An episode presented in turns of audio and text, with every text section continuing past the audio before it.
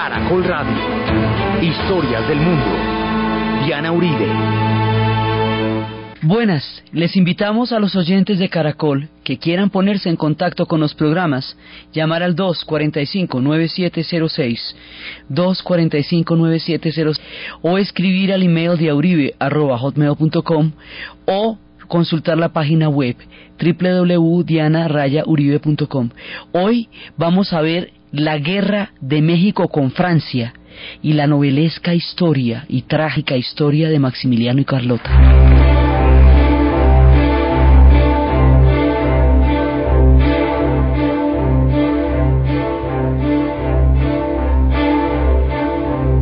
Dicen que por las noches no más se le iba en puro llorar.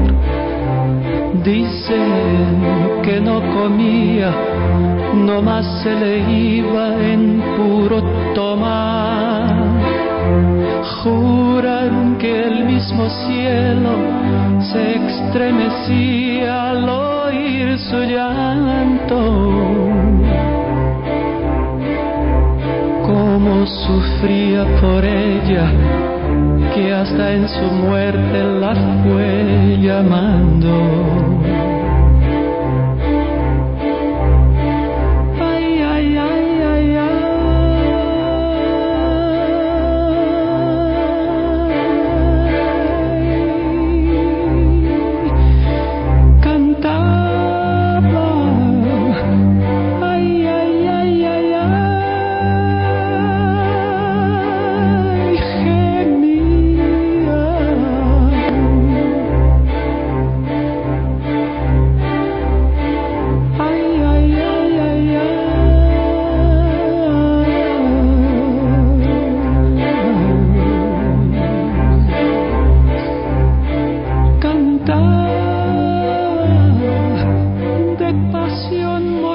Pasada habíamos visto la dolorosa y terrible historia de la guerra de los Estados Unidos con México. Habíamos visto cómo México estaba en la mitad de todas estas guerras civiles que habíamos contado para definir su proyecto de país, para definir si el país iba a ser federalista o centralista, monárquico, republicano, liberal o conservador, y que cada una de estas definiciones había supuesto una guerra civil. Y habíamos visto que mientras están en estas guerras civiles, mientras están en todas estas fracciones tratando de crear, de generar un concepto histórico de país y que ese proceso lo va a vivir todo el mundo, ese proceso lo vivió toda la América Latina, lo habíamos visto desde Argentina en adelante, pasando por nosotros todo el mundo y ese proceso también lo va a vivir los Estados Unidos después con su guerra de secesión, que es otra parte de lo mismo, los proyectos de cómo las naciones se enfrentan para poner en cómo convertirse en países y en qué tipo de países se van a convertir. Entonces estábamos viendo que mientras México estaba en esta crisis interna, las fronteras eh, norteñas, las fronteras extremas, las que quedaban hasta Colorado, fueron, digamos, perdiendo importancia porque todo este conflicto estaba en el México del centro, en la ciudad en DF, y lo mismo las del sur, las que tienen que ver con Guatemala. Y que esas fronteras, que estaban un poco lejanas, remotas, distantes, esas fronteras estaban pobladas por los pueblos de la pradera, y que los pueblos de la pradera van a sufrir la embatida de un destino histórico manifiesto que va a ser imparable ese destino histórico manifiesto es la expansión de los Estados Unidos como proyecto de nación, de, Estado y de pueblo. Entonces, ese proyecto primero va por las 13 colonias, luego va bajando, le compra la Florida a los españoles, le compra la Luisiana a los franceses y empieza a buscar el control de todas las zonas de, de lo que es el oeste, de lo que van a ser las rocallosas, todo ese control y primero habíamos visto cómo en Texas se va generando una cantidad de migración, poco a poco se va dando una migración, un asentamiento de una cultura completamente diferente, una cultura sajona, protestante, que a la postre va a buscar independizarse del proyecto mexicano, anexarse a los Estados Unidos. Y esa va a ser la primera, eh, la primera batalla que va a ser la de Texas. Y cómo Texas se levanta para separarse de México y cómo esa, esa lucha se va a dar contra las fuerzas del general Santana, que habíamos visto qué tan paradójico era, habíamos visto cómo Texas efectivamente gana, cómo la, el episodio del Álamo se vuelve para ellos un mito fundacional, un referente histórico importantísimo, y después de Texas, a los 10 años, de la independencia de Texas de la, eh, y del hecho de que se anexara después a los Estados Unidos, a los 10 años Estados Unidos invade todo México, pero todo México habíamos visto que llegaban hasta la mismísima Ciudad de México. Y luego ya retrocedieron y en una guerra que México no podía pelear en ese momento, que estaba completamente porque lo cogió, digamos, fuera de base, en la invasión y en todo el avance del ejército tratando de buscar la conexión del Pacífico con el Atlántico, cuando la fiebre de oro en California ya inmediatamente todo este territorio, el territorio de los pueblos de la pradera queda condenado, ellos marcharán en una lucha impresionante por su supervivencia hasta la extinción y el cautiverio. Y avanzarán este proyecto de expansión hasta quitarle a México Arizona, California, Nuevo México, Utah, Wyoming, Oklahoma, habíamos visto que le quitaron el 67.7% del territorio. Eh, todo en, el Tratado de la Alta California, en el, en, el, en el convenio Guadalupe Hidalgo, en el cual le arrancaron a México más de la mitad de la nación. México es enorme hoy por hoy, pero era gigantesco y le quitaron mucho más de la mitad y esto lo deja con una herida terrible. Y habíamos visto cómo esta herida va a constituir, digamos, una, una, una profunda huella en, la, en el pueblo mexicano, que vamos a ver cómo se va a manifestar más adelante, y además que estos territorios, al pasar a los Estados Unidos, van a quedar incorporados a la mitología del oeste, de las famosas películas del oeste que serán un género y se van a llenar de vaqueros y como en la frontera va a haber una cantidad de cantinas y por esas cantinas va a pasar Clint Eastwood, Marlon Brando, Lee Van Cleef, eh, Lancaster, bueno, eso todo el mundo va a pasar por ahí. John Wayne evidentemente lo habíamos visto en el programa pasado, cómo protagonizaba el Álamo en, la, en su primera versión y habíamos hablado de Burr Lancaster en Apache cuando por primera vez se trata de ver el punto de vista de los indios. Entonces, habíamos visto cómo toda una mitología va a salir a partir del resultado de esta guerra. Esa mitología va a crear el imaginario de la nación norte, de la nación estadounidense y la herida en la nación mexicana. Son las turbulentas historias del oeste.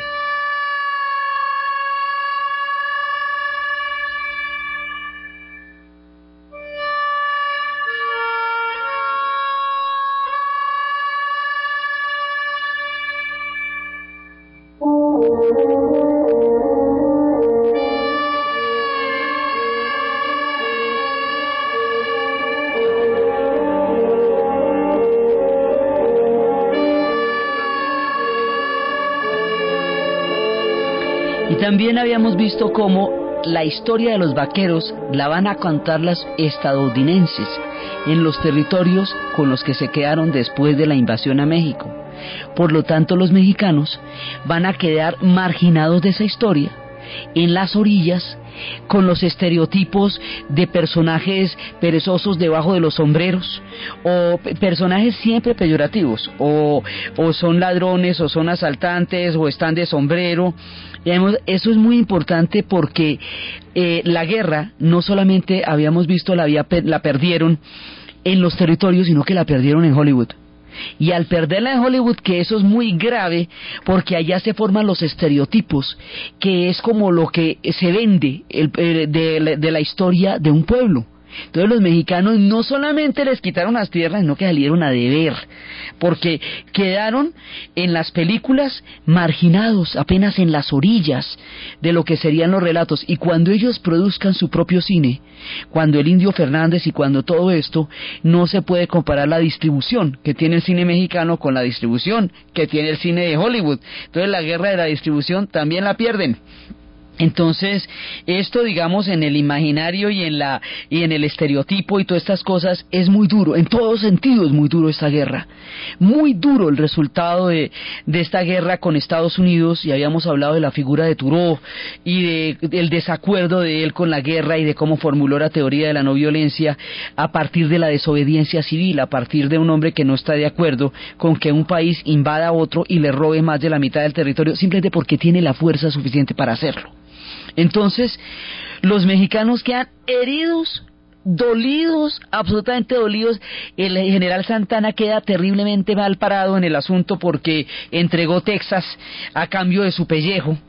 Eh, esas cosas van a producir mucho, mucho, mucho dolor.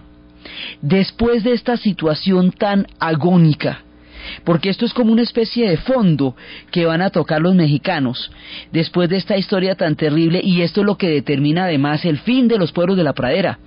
Los pueblos de la pradera que habitaban todos esos territorios van a quedar cercados por el ferrocarril, van a quedar cercados por la fiebre del oro y por el proyecto de expansión.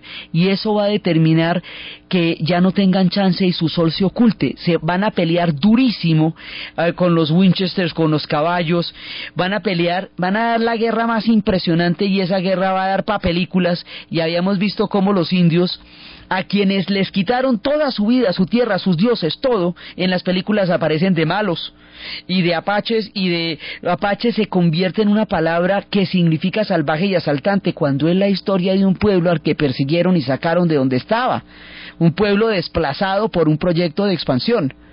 Entonces, solamente hasta los 60 es que va a haber una mirada sobre los pueblos indios en las cuales se empiece a contar su historia, porque solo hasta los 60 el cine empieza a contemplar los otros lados de la historia de los pueblos. Entonces México queda, pero muy, muy hundido con esto. Y después va a venir un personaje que va a ser muy importante, va a ser muy querido, que hemos estado mencionando, pero hoy le vamos a dar todo su papel en la historia. Benito Juárez. Benito Juárez es un indio zapoteca, nacido en Oaxaca.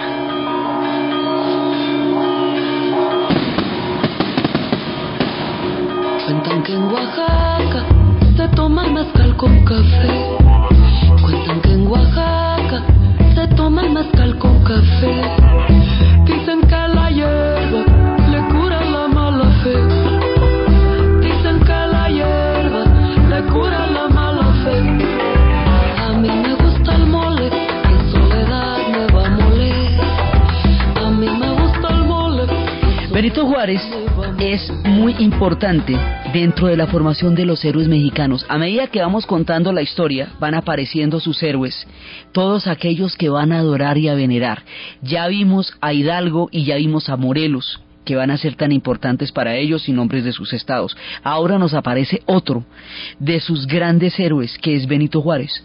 Este indio zapoteca va a entrar a la primero va a ser un va a estudiar en el seminario eh, externo no como sacerdote sino como alumno y luego después va a ser eh, va a entrar a, va a ir a Oaxaca y a la, a la ciudad y va a empezar a estudiar leyes y va a llegar al Senado, va a llegar a la política, además va, va a entrar en una época en que eso era casi imposible, en que el nivel de movilidad social y la integración estaba muy lejos todavía de darse, no es que se haya completado, pero en esa época estaba cruda. El hombre va a llegar hasta la misma presidencia y él va a ser el que va a modernizar, digamos, México en el sentido legal. Él es el hombre de las leyes. Él es el que va a crear como el concepto de, eh, jurídico legal de México entonces, él va a hacer eh, leyes de, de, una importancia fundamental, como la, el objetivo era la consecución de la reforma agraria. Todavía pasará mucho tiempo antes de que eso sea posible, pero el hombre ya empieza, digamos, a buscarle la dirección a la reforma agraria. Subordinará el ejército y la iglesia a la autoridad civil que hasta ahora eran los que la autoridad era el ejército y la iglesia, ahora va a crear, digamos, Benito Juárez es la sociedad civil, por decirlo de alguna manera. Entonces le va a subordinar a la autoridad civil y va a culminar una constitución liberal moderada de 1857. Eh, por esto se van a llamar hasta las calles. Eh, las leyes son las leyes de la reforma y las, avenidas principales de Ciudad de México, de EF, una se llama reforma y otra se llama constitución. Y la estatua de Benito Suárez está en la Plaza Garibaldi, mejor dicho, los homenajes a este hombre están por toda la nación. Entonces, él va a tener, va a promulgar las leyes de la reforma que nacionaliza los bienes del clero. Él es el que va a empezar, va a crear el Estado laico, el proyecto del Estado laico en México, en el pueblo más fervoroso. Él va a nacionalizar los bienes, va a suprimir las órdenes monásticas, va a crear el registro civil. El registro civil es importantísimo, porque antes del registro civil estaba solamente en la fe de bautismo y la fe de bautizo distinguía entre los hijos naturales y los hijos habidos dentro del matrimonio. Y esto de los hijos llamados ilegítimos, que es un exabrupto de la cultura, pues esto va a tener un remedio civil con el registro, que todo el mundo va y se registra y punto.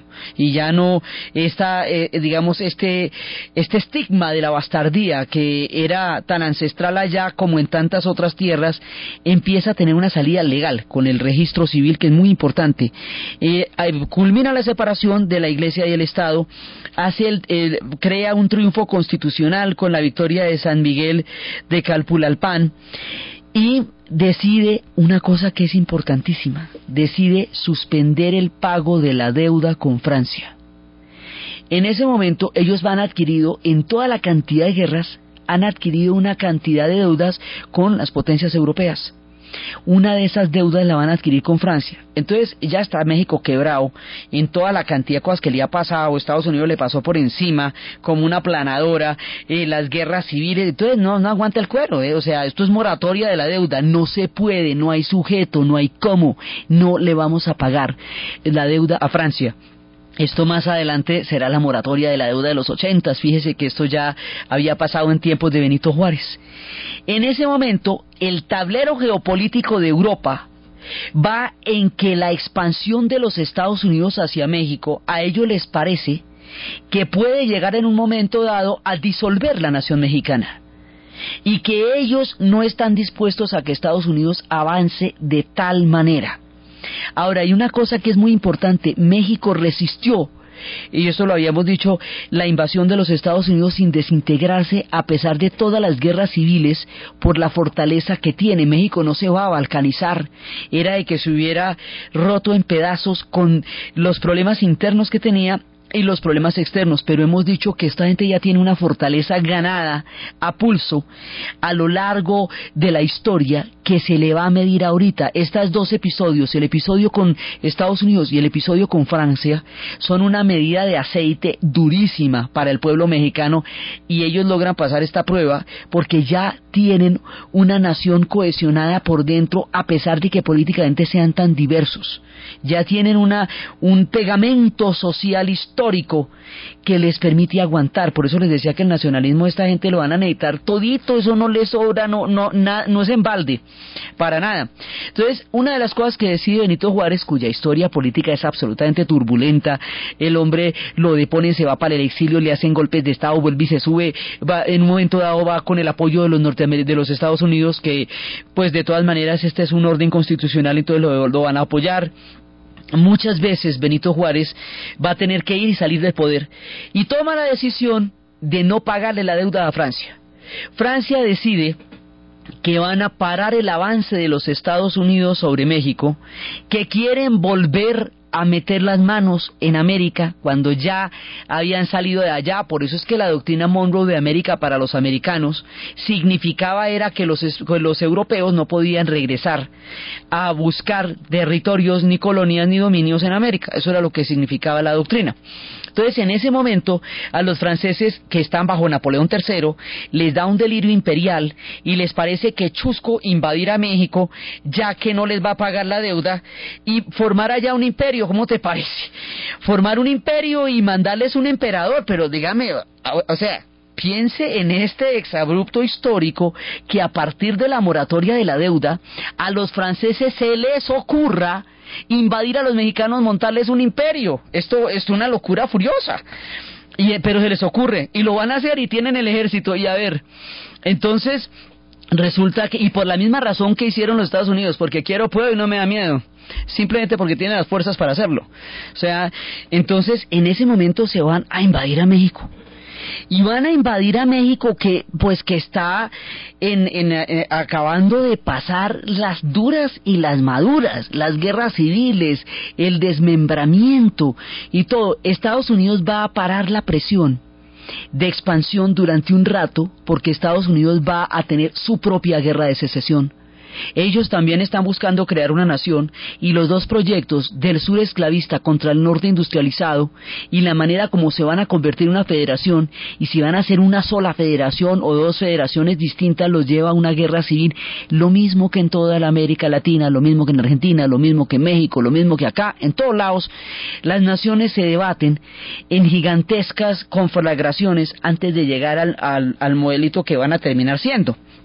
Entonces, ahí paran la presión los norteamericanos porque los, los Estados Unidos porque se van a meter en una guerra sangrientísima tremenda a la que también le tienen muchísimas películas y cantidades de miniseries entre el sur y el norte. Y los refugiados de esa guerra, los rebeldes derrotados, también iban a parar a la frontera, a la misma cantina con Marlon Brando. Entonces, estando en estas, Francia invade. Efectivamente llegan las tropas francesas allá. Y cuando llegan las tropas francesas, los mexicanos, ahí sí les sale toda la valentía, todos los machos y lo meromeros que son porque dicen, un momentico, esto sí no se va a permitir. O sea, no le vamos a permitir a Francia que nos haga lo que nos hizo los Estados Unidos, no existe el menor peligro y le vamos a dar una pelea de Padre y Señor nuestro. Mejor dicho, aquí no nos van a repetir eso porque ya qué más nos van a quitar, ¿ve? Ahora sí ya nos desaparecen. Entonces aquí la vamos a dar es peleando y le van a dar una guerra impresionante a Francia. Eso es mejor dicho, no lo van a permitir. Existe la voluntad histórica de México de no permitir este proyecto, cueste lo que cueste. Eso no lo van a hacer y punto, no lo van a hacer. Entonces los franceses van a llegar allá con sus tropas a invadir a los mexicanos y todo México se va a poner a luchar contra los franceses, inclusive Clint Eastwood y Shirley MacLaine estuvieron en esas en la película Dos mulas para la hermana Sara, que van llevando armas de contrabando. Entonces todo esto también entra en las películas del oeste, va, a la guerra de secesión, va la guerra de contra los franceses, va la frontera, van los vaqueros, todos estos temas y, y la desaparición de los pueblos de la pradera van a conformar en el cine el género del western, el género del oeste. Entonces resulta que en este mundo tan caótico, en una situación tan compleja, en una decisión histórica tan profunda y tan del alma como la mexicana de no permitir que los franceses los invadan, a los franceses se les ocurre, a Napoleón III se le ocurre, poner en el trono de México, o sea, crear un trono, ya habíamos hecho la guerra que si por el imperio o por la república, ¿se acuerda? Esa era la guerra de la época de Iturbide y entonces, bueno, ya esa se había, ese, ese problemita ya lo habíamos resuelto, ese temita ya lo habíamos tratado, ya se le había hecho su guerra civil a eso, como para que ahorita nos vayan a montar un imperio, tampoco no. Entonces se les ocurre traer a un par de figuras que van a terminar digamos, despedazadas en la marea de la historia, atenazadas por la fuerza de los acontecimientos, siendo ellas unas personas, digamos, ajenas espiritualmente a la situación que los llevaba allá. Van a, tomar un emperador de la rama de los Augsburgo, de la casa austríaca, y van a llevar, o sea, esto es una decisión de los franceses, y van a poner un emperador, originalmente iban a atacar a los franceses, los ingleses y los españoles, pero eh, Benito Juárez logró calmar a los españoles y calmar a los ingleses de manera que la cosa quedara solamente con los franceses. Entonces los franceses van a llegar allá y deciden montar a un emperador que se llama Maximiliano de Austria, un Augsburgo, un tipo de los Austrias, ¿sí? Y a su mujer Carlota Amalia. Y lo más terrible, lo más trágico, es que estos dos personajes, Maximiliano y Carlota, son personas progresistas. Son gente que quiere hacer bien al pueblo, que hubiera querido gobernar con justicia, con ellos eran venían con unas ideas avanzadísimas acerca de la integración social, acerca de las reformas que estaba implementando Benito Juárez. Bueno, si usted se pone a charlar con ellos, no estaban tan despistados en términos de lo que era eh, el progreso social y político de un pueblo. Eran una gente muy progresista pero llegaron en unas circunstancias tan adversas que llegan representando la invasión de Francia. Y así no es bonito nadie, así sea el más divino. Entonces, pues ni modo, no es nada personal, mira, no, no es, el problema no es contigo, Maximiliano, pero no te lo vamos a permitir, o sea, es que no nos vamos a aguantar un imperio porque no existe la figura. Entonces Benito Juárez toma la decisión de fusilar a Maximiliano. A él lo van a mandar fusilar en México en el Alto de las Campanas porque, bueno, porque quedó atenazado en la guerra contra Francia y era el símbolo de la imposición de un imperio, así fuera un hombre increíblemente progresista, así fuera un hombre de ideas amplias, con una voluntad de servicio. Él no tenía una, ninguno de los dos tenía una voluntad de saqueo ni tenía una voluntad imperial, sino más bien una voluntad de llegar a un entendimiento con el pueblo mexicano. Pero la figura estaba viciada de origen porque el haber llegado de esa manera hacía que no le cayeran bien a nadie, pues cómo, si le van a montar un imperio, así sea con los más divinos, eso no, no iba a servir. Entonces Benito Juárez, eso también le va a dar mucha popularidad. Benito Juárez manda fusilar a Maximiliano. ¿Por qué le va a dar popularidad? Porque a diferencia de Santana, que entregó Texas para salvar el pellejo, Benito Juárez se va a dar la pela y la guerra la va a dar toda. Y si toca fusilarle al emperador, pues se le fusila. Porque aquí lo que vamos a hacer es una nación mexicana. Y si esto va en contra del proyecto de la nación mexicana, sale. Sale porque no lo vamos a permitir y eso digamos es parte de toda la, aureola, ¿no? Entonces, una vez que Maximiliano vaya a ser fusilado en el Alto de las Campanas, su mujer Carlota Amalia se va a enloquecer. Ella, digamos, entre lo que está pensando, entre, imagínese esta, o sea, usted sitúese en Viena, Póngase a pensar en la corte de los Austrias, que ya para ese momento llevaba unos 300 años de predominio en Europa, y métame ese asunto de la corte de Viena a la Ciudad de México, al México mestizo, al México del mole, al México del mezcal. Esto, dicho, eh, a ella le pegan una cruzada a los cables, la cosa más increíble entre la historia y entre la y entre la realidad y la ficción y la tragedia y todo lo que fue lo fue que le fue pasando a ella y en ese momento ella va a perder la razón.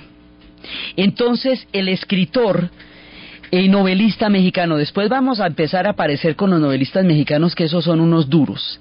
El escritor Fernando del Paso va a escribir una novela a propósito de este capítulo tan paradójico y tan trágico que se conoce como Noticias del Imperio.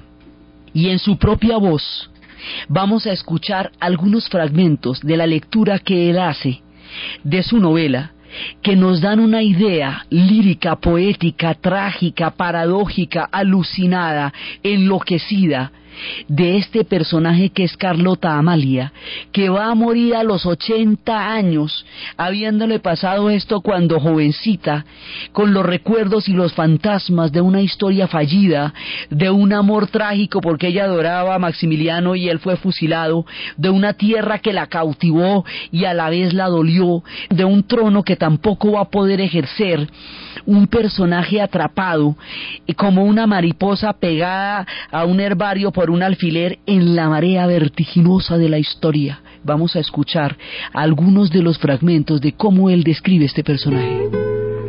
Yo soy María Carlota de Bélgica, emperatriz de México y de América. Yo soy María Carlota Amelia, prima de la reina de Inglaterra gran maestre de la Cruz de San Carlos y virreina de las provincias del Lombardo Véneto, acogidas por la piedad y la clemencia austriacas, bajo las alas del águila bicéfala de la Casa de Habsburgo. Yo soy María Carlota Amelia Victoria, hija de Leopoldo, príncipe de Sajonia-Coburgo y rey de Bélgica, a quien llamaban el Néstor de los gobernantes, y que me sentaba en sus piernas, acariciaba mis cabellos castaños y me decía que yo era la pequeña Sílfide del palacio de la Equen. Yo soy María Carlota Amelia Victoria Clementina, hija de Luisa María de Orleans. La este personaje, que tiene todas estas alcurnias, que nos recuerda a Fernanda del Carpio, contando en Cien años de soledad que ella le había escrito el conde de Marlborough diciendo que sus manos solamente estaban hechas para tocar el clavicémbalo. Este personaje de estas alcurnias, de estas historias, de la cantidad de casas de Europa que se ven emparentadas a través de ella, porque todas las dinastías europeas se vieron emparentadas para evitar las guerras, cosa que no se consiguió tampoco.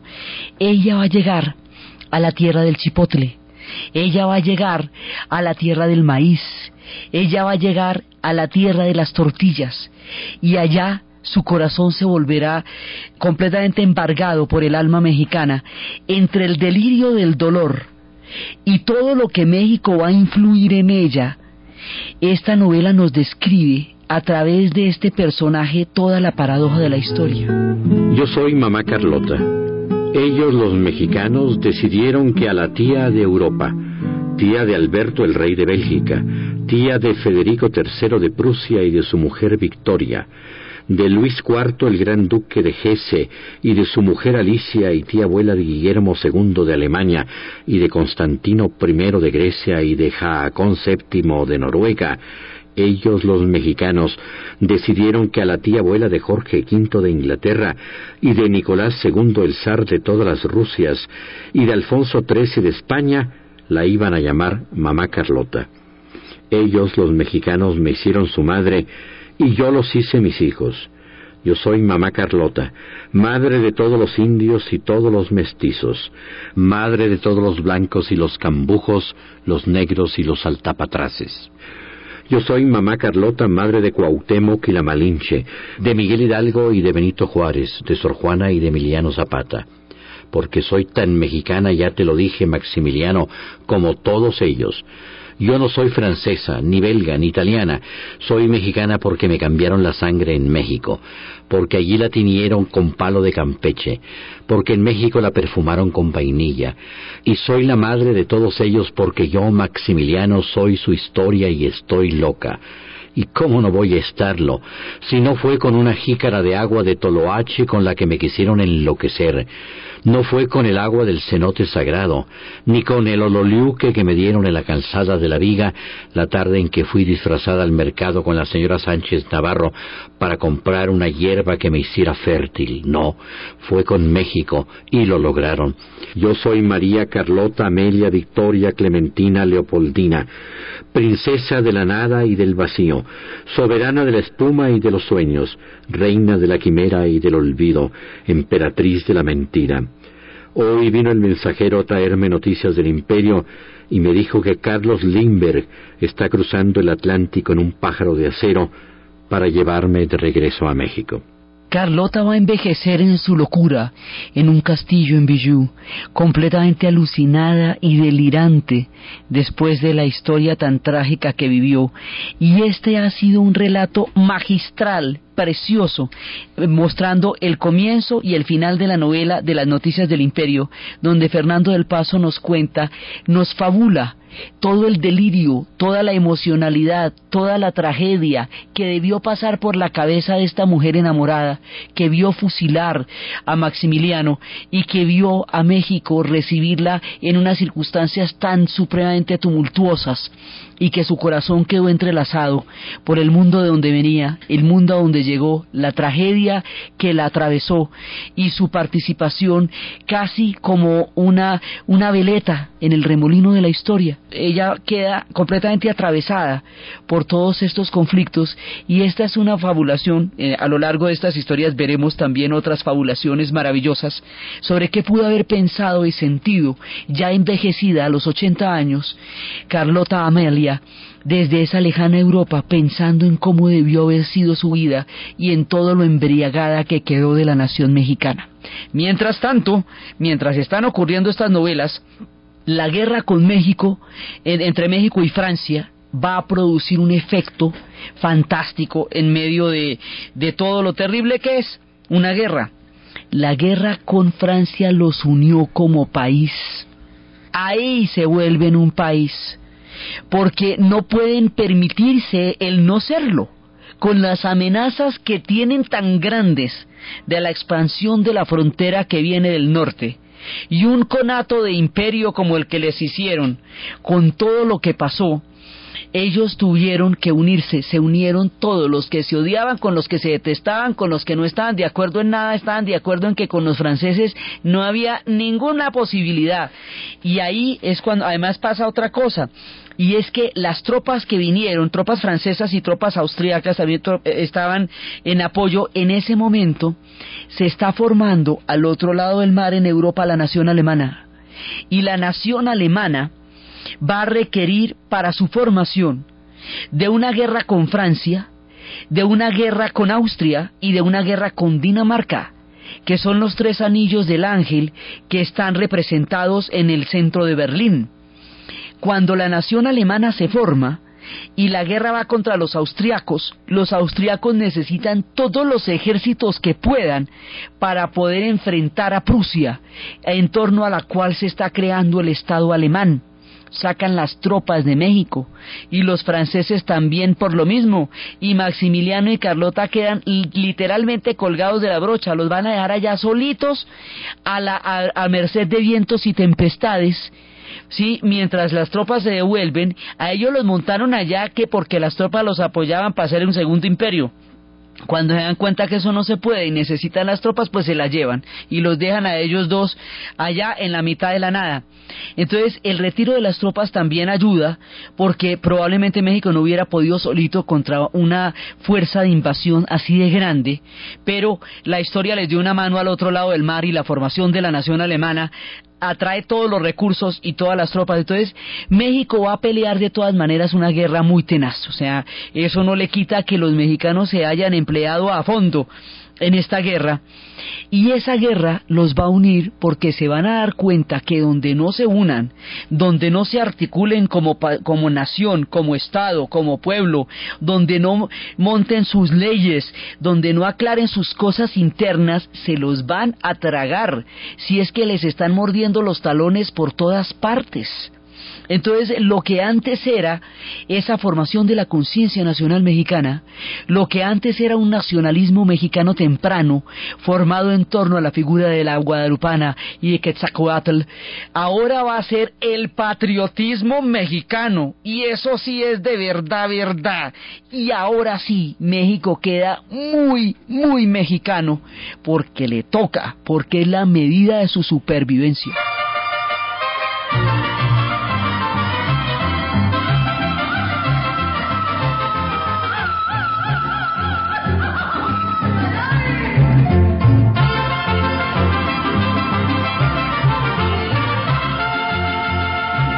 Desde Nabolazo vengo, dicen que nací en el roble, me dicen que soy arriero, porque le chiflo y se para, y les aviento el sombrero, ya verán cómo reparan. Ay, ay, ay, mamá, por Dios, por Dios que borracho vengo, que me siga la tambora, que me toquen el después el niño perdido, y por último el torito, para que vean cómo me pinto. Ay, ay, ay. Por eso México tiene hoy día el nacionalismo que tiene, porque ese nacionalismo, que aparentemente es, es demasiado recalcitrante, no es sino una medida mínima de supervivencia de un pueblo que jamás está a salvo, porque como hablábamos la vez pasada, estas historias no es que sean del pasado, así que uno diga, mira qué remoto, no, la frontera la tienen y la siguen teniendo, y es cada vez más delicado el tema con la frontera. Entonces México llega a ser una nación tan fuerte, ahí es, digamos, está la belleza y la paradoja de la historia de este pueblo. Ellos llegan a ser una nación tan fuerte, tan fuerte, es tan profundo su imaginario, es tan real su amor a ellos mismos, su reconocimiento como nación, que pudieron atravesar estas pruebas sin despedazarse. Otros pueblos se hubieran despedazado al recibir una avalancha de agresiones como las que México recibió en el siglo XIX. Es que pongas en los zapatos en donde a usted le toquen dos invasiones de este tamaño y como 50 guerras civiles en 50 años, eso no hay cuero que aguante, pues lo aguanta el cuero mexicano porque aguantadores son como ellos solos. Entonces, esta nación logra pasar la prueba y, y, salir adelante. Cuando sale al otro lado, ya es un país. Ahí en ese momento México es un país. Y la figura de Benito Juárez articula esta imagen de país, este imaginario de una, de una nación, un estado y un país al tiempo. Por eso es tan importante, por su actitud frente a la invasión francesa, por su contribución al Estado, a lo que va a ser la creación de un Estado, por la separación entre el Estado y la Iglesia, por todas las medidas que él implementó esta figura va a ser tan entrañable para el pueblo mexicano, pero también es la resistencia, también es la, es la gallardía, la resistencia, el coraje y a la vez la legislación, es el hombre de las leyes que concilia toda la, digamos, toda la, el valor y la entereza que tuvo para enfrentar semejante situación porque le va a tocar todo esto a Benito, al pechito de Benito Juárez le va a tocar enfrentar semejante gallo y el hombre se le mide y tiene la talla de las circunstancias, cosa que no tenía Santana. Entonces, por eso es que ellos a Juárez sí le tienen el reconocimiento histórico. Entonces ahí ya vamos con tres héroes, Hidalgo, Morelos, Juárez, Guerrero también, pero Hidalgo, Morelos y Juárez fundamentalmente. Entonces, en este momento, Juárez empieza a, tener muchos problemas en el poder, muchos. ese es un trono caliente en ese momento, es una silla hirviendo la que le toca, eh, la que le toca a Benito Juárez, porque tiene cualquier cantidad de golpes de estado unas y otras veces, y al final, entonces él trata de tener eh, más poderes presidenciales, digamos, descentralizar los poderes presidenciales, porque se siente amenazado por la cantidad de avatares que tuvo durante sus años de gobierno y se hace reelegir y al hacerse reelegir entonces algunos de sus partidarios empiezan a considerar que él se está queriendo volver un presidente eterno, que está queriendo que lo relijan y lo relijan y empiezan a mover a movimientos anti-reeleccionistas. Y esto, digamos, y ahí empieza a generarse un vacío alrededor de una figura que ya se está eh, consumiendo en el tiempo, que es la figura de Benito Juárez, y al lado de él, antiguos colaboradores suyos empiezan a montar partidos, como Sebastián Lerdo de Tejada, que va a ser un principal colaborador de Juárez en política interior y que no acepta presentarse a las elecciones y funda un partido lerdista, y otro personaje que va a estar también va a ser parte de los antiguos colaboradores de los admiradores de Juárez y va a ser un capítulo absolutamente fundamental en la historia de México. Se llama Porfirio Díaz. Porfirio Díaz peleó la guerra contra los norteamericanos, contra los Estados Unidos, peleó la guerra contra Francia, peleó la guerra, eh, las guerras civiles, todas las peleó. Él era un general, él venía del estatus del ejército y él creía en Benito Juárez y mire la paradoja, la historia de México va a estar todo el tiempo llena de paradojas. Porfirio Díaz se va a levantar contra Benito Juárez porque considera que Benito Juárez entró en el vicio de la reelección. Porfirio Díaz se va a oponer a la reelección con todas sus fuerzas, va a considerar que eso perjudica muchísimo la política mexicana. Cuando Porfirio Díaz acceda al poder, se va a hacer reelegir seis veces va a gobernar 42 años. El antireeleccionista de Porfirio Díaz va a gobernar 42 años a México, haciéndose reelegir una y otra vez.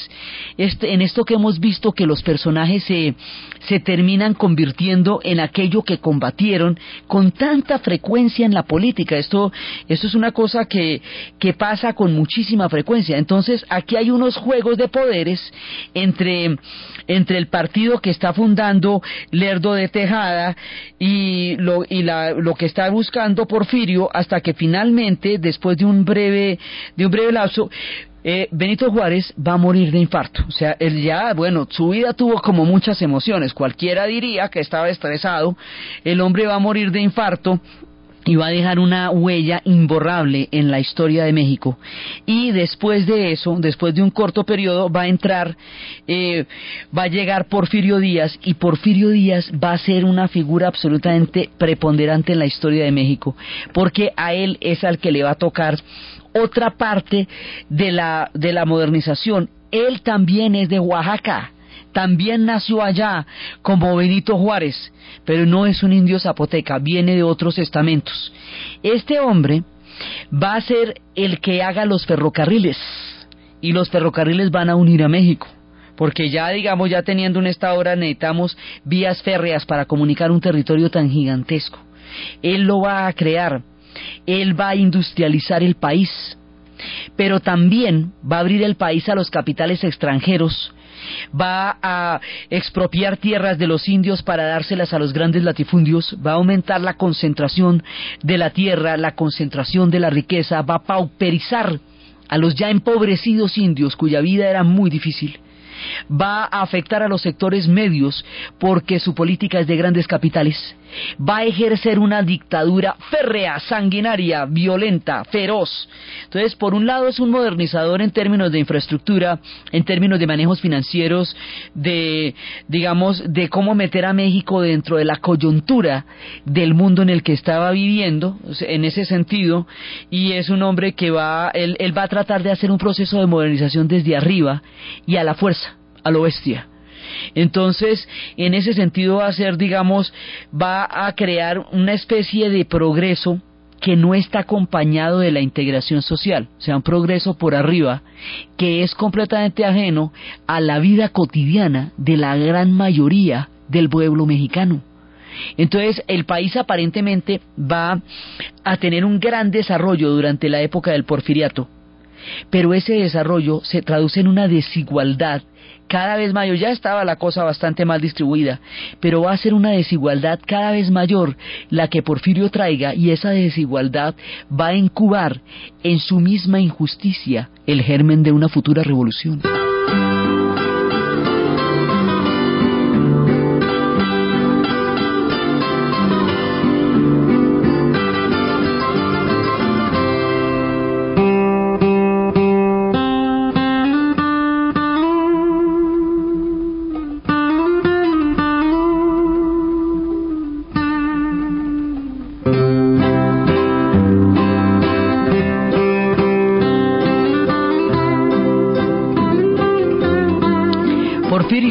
Como un joven progresista que no quería que la gente se eternizara en el poder, termina siendo casi pues que el Franco de los mexicanos.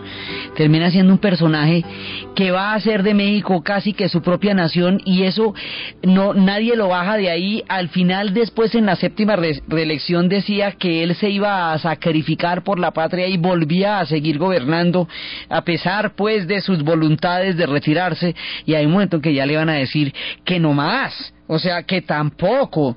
Hay un momento, varias veces lo intentaron, pero es que este hombre desarrolló unas fuerzas de represión terribles. A la burguesía nacional la empobreció porque favoreció fue a los grandes capitales. Eran los terratenientes, los hacendatarios, los latifundistas, los intereses extranjeros, la banca internacional, los que se veían beneficiados por el porfiriato. Entonces esto le da a México una posición internacional muy importante en términos del capital financiero y en términos de, de, lo que llamarían en ese momento progreso y el ferrocarril va a ser impresionante, va a ser una cosa muy muy importante porque el ferrocarril es el que le va a dar la viabilidad eh, de, de conocimiento y de cohesión a México física y es a través del cual se va a la revolución. Entonces todas estas historias de Porfirio Díaz todo lo que va a pasar, la manera como se eterniza en el poder, la represión, la dictadura. Es que no me podía hablar mal de, de Porfirio Díaz, no, pues, digamos, usted podía medio hablar del gobierno, pero no podía hablar mal del gobierno en ningún sitio público, porque inmediatamente le caía la policía, la injusticia campeaba, los pobres no tenían ningún tipo de salida dentro del mundo del porfiriato y duró 34 años. O sea que en 34 años no no hubo ninguna solución histórica, ni de movilidad social, ni de supervivencia para la gran masa del pueblo mexicano, empobrecido entre las guerras civiles, las invasiones, porque imagínense cómo va a quedar el pueblo mexicano después de todo lo que le pasó en el siglo XIX. El siglo XIX es un siglo violentísimo, es un siglo incendiario, y las guerras del siglo XX las arengó el siglo XIX con sus pasiones políticas. Entonces imagínense lo que le va a pasar a un pueblo que le cayeron la invasión de los norteamericanos, la desmembración del territorio, la invasión de los franceses y ahora le va a caer una dictadura de estas, ¿a qué hora se recupera el, el agente del común? ¿A qué horas el indio, tan abatido por tantos siglos de tragedia, puede salir adelante en un esquema económico tan, tan supremamente fuerte como el que está teniendo Porfirio Díaz? Entonces todo esto va a hacer que se esté incubando en su corazón, en México, una gran revolución. Y tratar de bajar a este señor del poder va a ser problematiquísimo. Eso es lo que va a tratar de hacer Francisco de Madero, que va a ser un reformador. Francisco Madero va a ser el primero que lo intente. Y cuando Francisco Madero lo intente, entonces como reformador, como personaje proveniente de la clase media, en ese momento lo va a apoyar Villa por el norte y Zapata por el sur y se va a dar un levantamiento. Los 34 años de la era de Porfirio van a terminar con un levantamiento colosal que será la primera revolución del siglo XX, el primer hecho que sacude a un siglo convulsionado, la revolución mexicana. Estas historias de Villa y de Zapata, las historias de todos ellos en el monte, los levantamientos, Torreón, Madero, el fin del porfiriato, las Adelitas, los ferrocarriles y toda la legendaria historia de la Revolución Mexicana es lo que vamos a ver en el siguiente programa. Entonces, desde los espacios de la trágica historia de Carlota, de Maximiliano fusilado, del pueblo mexicano decidido con una voluntad nacional a no ser pisoteado una vez más y nunca más, desde la voluntad histórica de un pueblo, la tragedia de los personajes que la historia devoró en su vórtice y en sus pasiones, desde la salida de México victorioso y triunfante, de tantos avatares y de un siglo tan convulso, en la narración Diana Uribe, en la producción Ernesto Díaz y para ustedes feliz domingo.